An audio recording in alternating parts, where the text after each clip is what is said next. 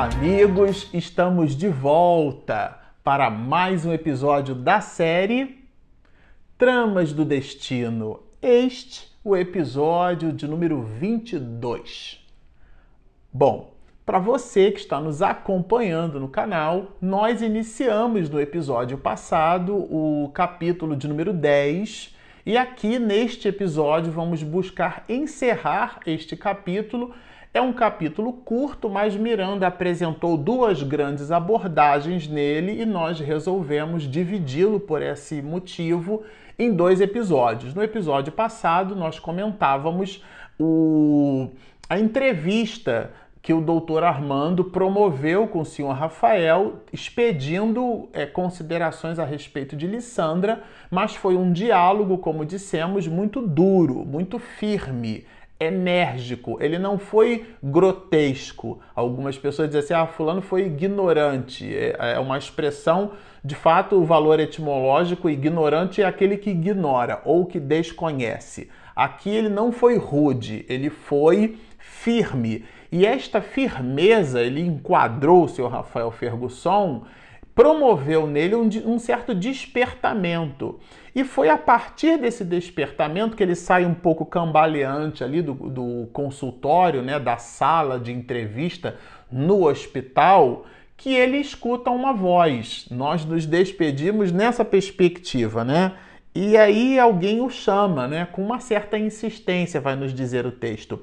Que passa? Você está muito pálido alguma notícia de casa, e aí, quando ele ergue os olhos, ele dá-se conta, na verdade, que era Cândido, o enfermeiro Cândido, esse benfeitor espiritual que gravita ali em torno das iniciativas de, do senhor Rafael, é, da assistência né, a ele. É um companheiro que traz sempre uma palavra amiga, uma orientação sincera. E esse companheiro Cândido, esse enfermeiro, inclusive o próprio Miranda faz questão de citar no livro que era um homem probo, era um homem é, correto, buscava viver aquilo que efetivamente ele acreditava, era espírita na história. E esse enfermeiro Cândido se aproxima bastante do senhor Rafael, sobretudo pela necessidade, pelo panorama psicológico dele, né? E aqui agora ele sai do, do consultório, sai da sala de entrevista nesse cenário que a gente expediu aqui para vocês, né? É, e, e, e nessa abordagem ele vai dizer que a menina Alessandra enfermou bastante porque é, é, é uma doença da mente, né? Esse transtorno psiquiátrico muito grave que é, tudo fazia crer já a levaria a uma completa alienação mental. E independente da sua situação já no hospital muito grave, ele, afinal de contas, era o pai. Estava ali o doutor Armando falando da filha dele. Então isso realmente tocou muito a alma do senhor Rafael e é nesse, nesse cenário, nessa situação que o enfermeiro Cândido aparece e depois que cita isso, ele cita que a filha enfermou, ele vai dizer assim: Ora, meu amigo, onde está a sua confiança em Deus? Já orou rogando ajuda? Venha comigo. E aí faz a ele um convite carinhoso. E eles então é, vão para um, um cômodo, para uma sala diferenciada, né? E lá no momento em que eles chegam nesse espaço, é, o enfermeiro Cândido propõe a ele um lenço um pouco diferente, né? Que ele vai chamar Eis aqui o meu enxugador de lágrimas, né? E o enxugador de lágrimas dele, do enfermeiro Cândido, era nada mais nada menos que o Evangelho segundo o Espiritismo, expedido pelo nosso querido mestre de Lyon. Estamos falando de Allan Kardec. E o evangelho, então, é apresentado, ele pede, né, entrega o evangelho para o senhor Rafael, eu fico imaginando a cena, ele pede para que abra em qualquer posição, então é, é feita a leitura e depois da leitura, uma prece. E Miranda descreve aqui: a prece, partida das nascentes do coração a fluir na direção do Pai, caldeava as energias puras das divinas concessões e retornava como poderoso agente restaurador. Então modificava o psiquismo do próprio senhor Rafael Fergusson. Era um bálsamo que o enfermeiro Cândido estava proporcionando a ele, né? E ele então, depois da prece, inclusive Miranda vai comentar que o, o enfermeiro aplica um passe nele, uma transfusão de energia, ele recebe o passe. Então, depois da leitura da prece e do passe, é, o próprio enfermeiro pergunta, né, dentro dessa proposta, dentro do diálogo é, entre os dois, ele vai perguntar como é que ele estava se sentindo. Ele vai dizer: Sinto-me melhor como jamais ocorreu comigo antes. Era realmente, ele inclusive vai descrever que foi algo inexplicável, né? Aconteceu dentro dele. O próprio autor espiritual vai dizer, ele não mudou de comportamento de uma hora para outra, né? A gente costuma brincar nessa direção e dizer, a exceção dos elétrons que pulam de uma eletrosfera para outra, na natureza nada dá saltos. Os processos são gradativos. Entre um dia e o outro existe a claribóia. O Sol, quando se despede na linha do horizonte, vai manchando a, a, o céu com um valor né, amarelo alaranjado. E depois, muito tenuamente, a gente vai observando na abóboda celeste as estrelas salpicantes, né? Ali no firmamento, e elas vão se intensificando se não tivermos nuvens, e aquilo vai na completa escuridão da noite é, vai se mostrando então um, num outro panorama. Mas a noite não se apresenta para nós assim de uma hora para outra. Assim como quando nós observamos as cores do arco-íris, as cores no centro são bem definidas, mas nas bordas elas são justapostas entre é, uma espécie de interpolação de frequências entre uma cor e outra. O que são ah, as variantes de um tom que a gente chama de coma do tom, do semitom, se não é, em harmonia no estudo, que a gente diz que o timbre é a cor do som, né? que é uma definição sofisticada para esse assunto, mas do ponto de vista da física é a variação vibratória em cima da tônica, em cima da fundamental. Então, por exemplo, se nós tivermos 400 qualquer coisa que emita 440 vibrações no intervalo de um segundo, nós teremos um Lá natural. Né? Então você imagina que eu consiga bater aqui 440 vezes, eu vou produzir um Lá. Mas a depender da superfície e a depender da forma como a perturbação das moléculas do ar elas venham a se fazer, eu vou ter variações é, 440, 438, 439, 441. Por isso que nós é, conseguimos perceber pelo ouvido um som que é eletrônico de um som que é mecânico, porque o som mecânico ele produz uma oscilação nesse processo vibratório. E é dessa oscilação que estamos falando aqui, essa oscilação da alma, essa oscilação da mente. E, e o Miranda explora um pouco mais esta perspectiva da prece como fazendo parte desse mecanismo, sobretudo quando nos diz assim: a prece nem sempre modifica as coisas. Isso é o enfermeiro Cândido dizendo, né? Todavia, sempre nos modifica. Olha que delícia! Ajudando-nos a ver e entender os acontecimentos pelo ângulo correto, por meio do qual deve ser examinado. Existe um opúsculo pouco lido e pouco estudado entre nós, chama-se A Prece. Foi expedido por Allan Kardec. Ele faz uma análise, é bem completa a obra, super recomendamos a leitura. E ali Allan Kardec vai nos dizer que a prece, que é a possibilidade do espírito, da alma abrir a boca para conversar com o Pai, ele estabelece um campo de sintonia. Então, o que, que acontece com isso? O nosso discernimento vai se ampliando. Então, naquele momento em que a gente se permite orar, porque a, a raiva ela pode cegar. Né? Quando a gente fala da ignorância, que é a condição de ignorar, de desconhecer, quando a pessoa está tá com raiva, ela, ela fica cega e a prece proporciona essa visão.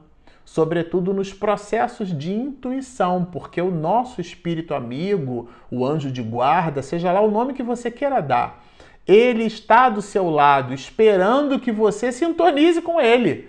E a prece é esse instrumento, e ele vai nos dizer que a prece, Cândido aqui, Miranda escreve, nem sempre modifica as coisas.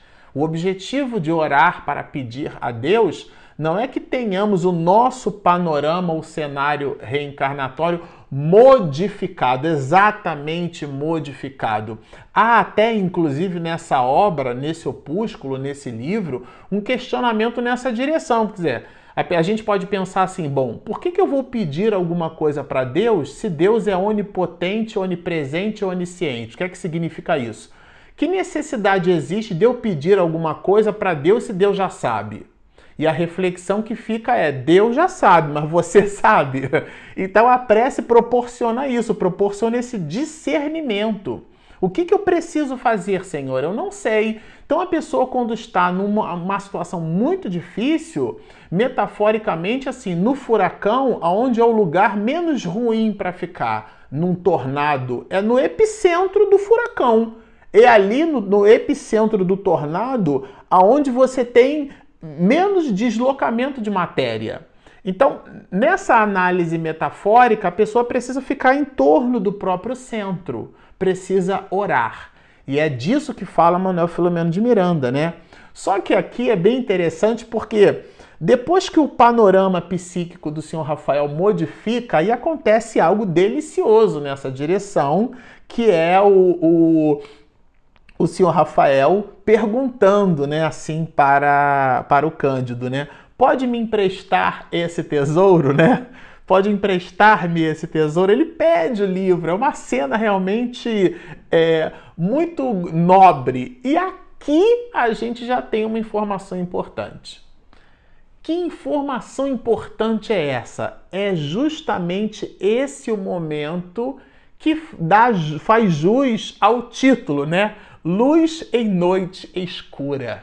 Esse é o momento da luz. É o momento em que o senhor Rafael Ferguson é banhado por ele mesmo. Primeiro, junto ao enfermeiro, ao médico, perdão, né?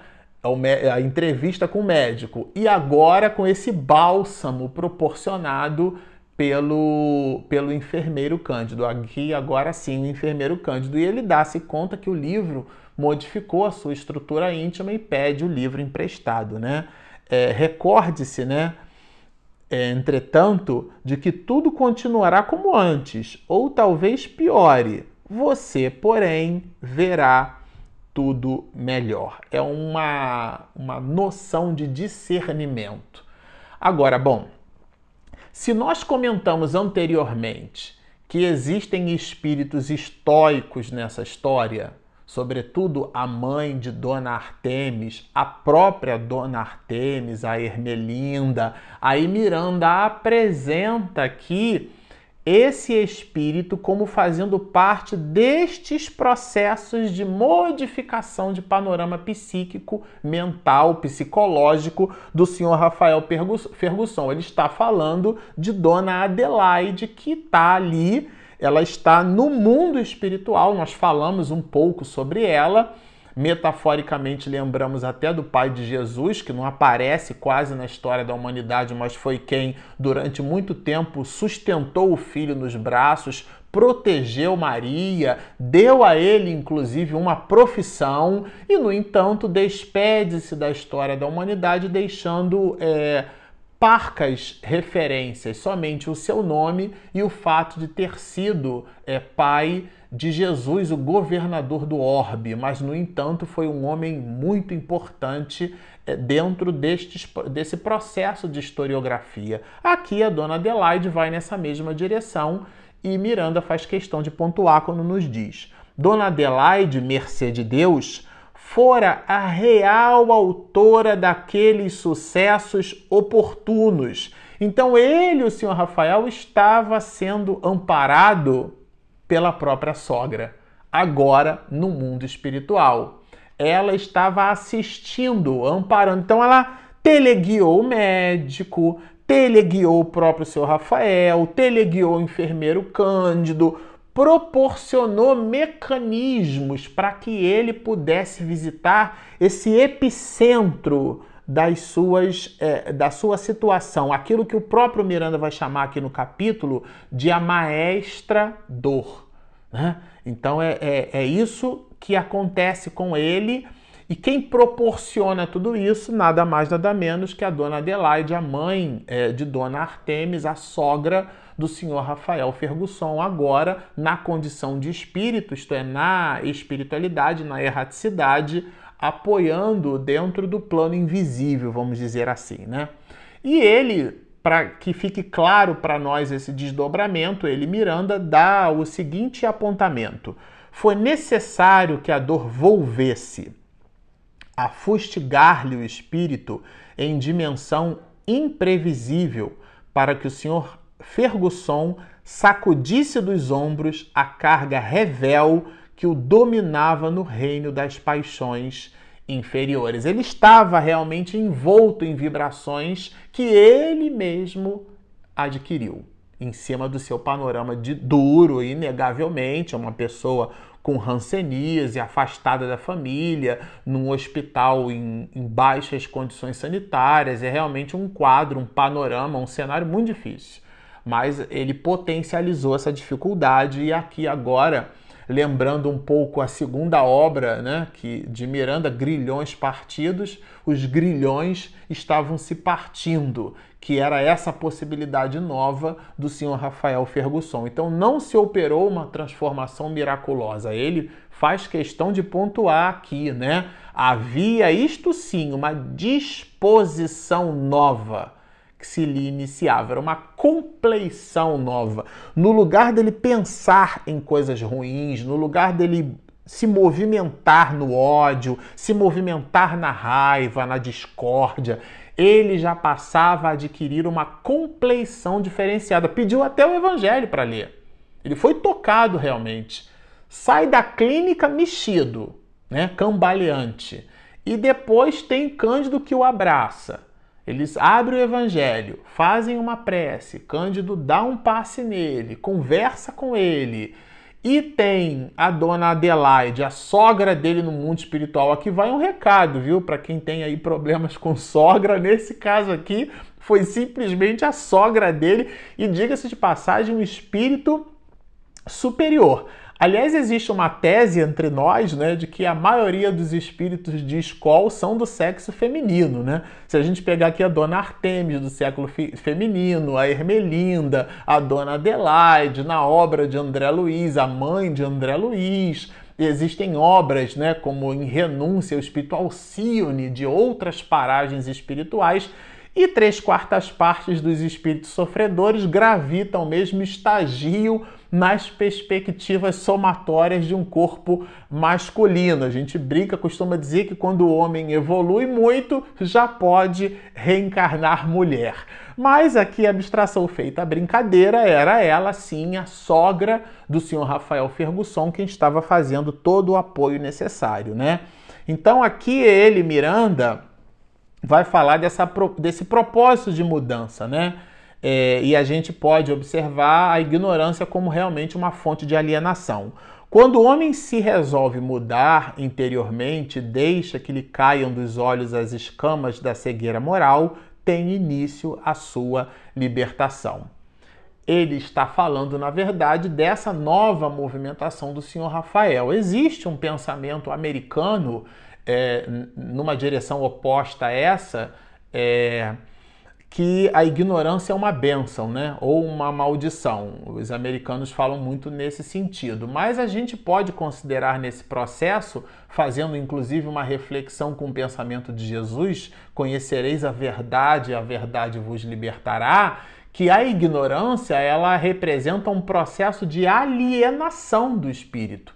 Aliás, em qualquer perspectiva da vida, uma criatura desprovida, desequipada de informação que leva ao conhecimento, porque informação é uma coisa e conhecimento é outra, mas uma pessoa desprovida de informação, ela não se equipa para produzir conhecimento, porque o conhecimento é endógeno, a informação pode vir de fora. A gente bate no liquidificador da alma, foi o que Rafael Ferguson fez aqui. Isso modifica as suas perspectivas interiores. Esse despertamento, por mais tenha a dona Adelaide, por mais tenha o médico, por mais tenha o, o, o enfermeiro, por mais tenham as pessoas gravitando, o despertamento foi do espírito. O ecossistema externo proporcionou e potencializou esse despertamento, mas o despertamento é certamente da alma.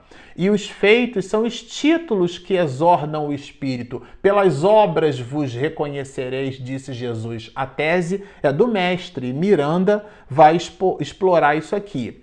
Agora, é importante a gente observar que o Espiritismo, a proposta da doutrina espírita é a redenção da humanidade.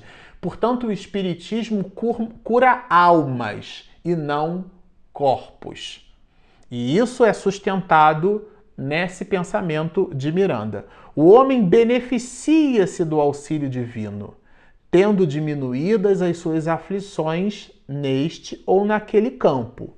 Todavia, tá entre vírgulas, gente. Todavia, somente se libera dos erros quando os resgate.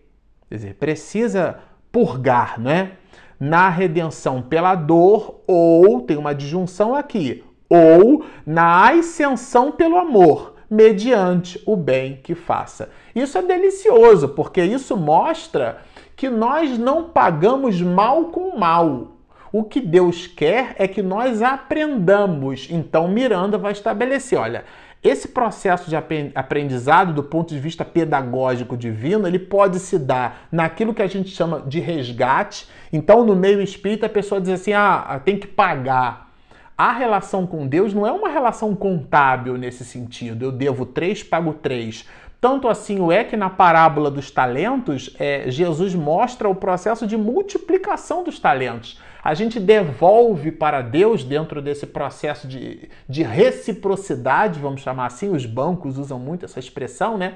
Reciprocidade entre cliente e banco, né? O processo de fidelização e por aí vai. Essa reciprocidade com Deus é o, o Senhor investe em nós e nós retribuímos em feitos. E à medida que nós retribuímos em feitos, como que Deus quer é que aprendamos e não que soframos, o sofrimento é uma escolha da criatura e não uma opção da divindade, quando a gente não se rebela, quando a gente aprende a lição, aí entra a disjunção exclusiva de Miranda quando ele fala assim, ou na ascensão pelo amor, mediante o bem que faça. Então, o bem. E a tese aqui, de novo, é de Jesus: só o amor cobre uma multidão de pecados. Então, nós não pagamos essa relação contábil. A gente usa muito essa expressão no meio espiritista, inclusive de maneira viciosa, né? sem a gente depreender de fato o que, que a gente está falando. Então, de verdade como são mecanismos de ação e reação, se eu como a feijoada da insensatez, eu tenho a indigestão da inconsequência que eu mesmo provoquei pelo meu próprio ato, mas ele vai atenuado pela misericórdia de Deus. E Miranda vai finalmente aqui falar da mudança do timão da vida, vamos dizer assim, né? Essa mudança de perspectiva e de trajetória. O chamamento dos céus à responsabilidade, ao dever maior, no ápice dos sofrimentos, conseguia sugerir ao senhor Ferguson mudança de atitude mental e íntima. Então ele estava modificando. A partir daqui, esse capítulo é realmente sensacional. Por isso que ele é a luz na noite escura. O que, que é essa luz? É a mudança do psiquismo do senhor Rafael Fergusson. Mudança essa que nós vamos estudar juntos no próximo episódio. Bom, como vocês observam, esse livro é sensacional, não tem outra palavra para ele. E se você está nos assistindo e você ainda não se inscreveu, por favor, Espiritismo e Mediunidade. Se você está nos ouvindo pelas nossas ferramentas de podcast, seja pelo iTunes ou pelo Spotify, nós temos o nosso aplicativo disponível gratuitamente na Google Play e na Apple Store. Você também pode nos visitar aqui no canal, se inscrever e clicar ali no sininho quando a minha esposa faz a edição caprichada, vocês receberão a notificação em primeira mão. Então estão feitos os convites. Baixem o nosso app, inscrevam-se no nosso canal, sigam-nos e muita paz.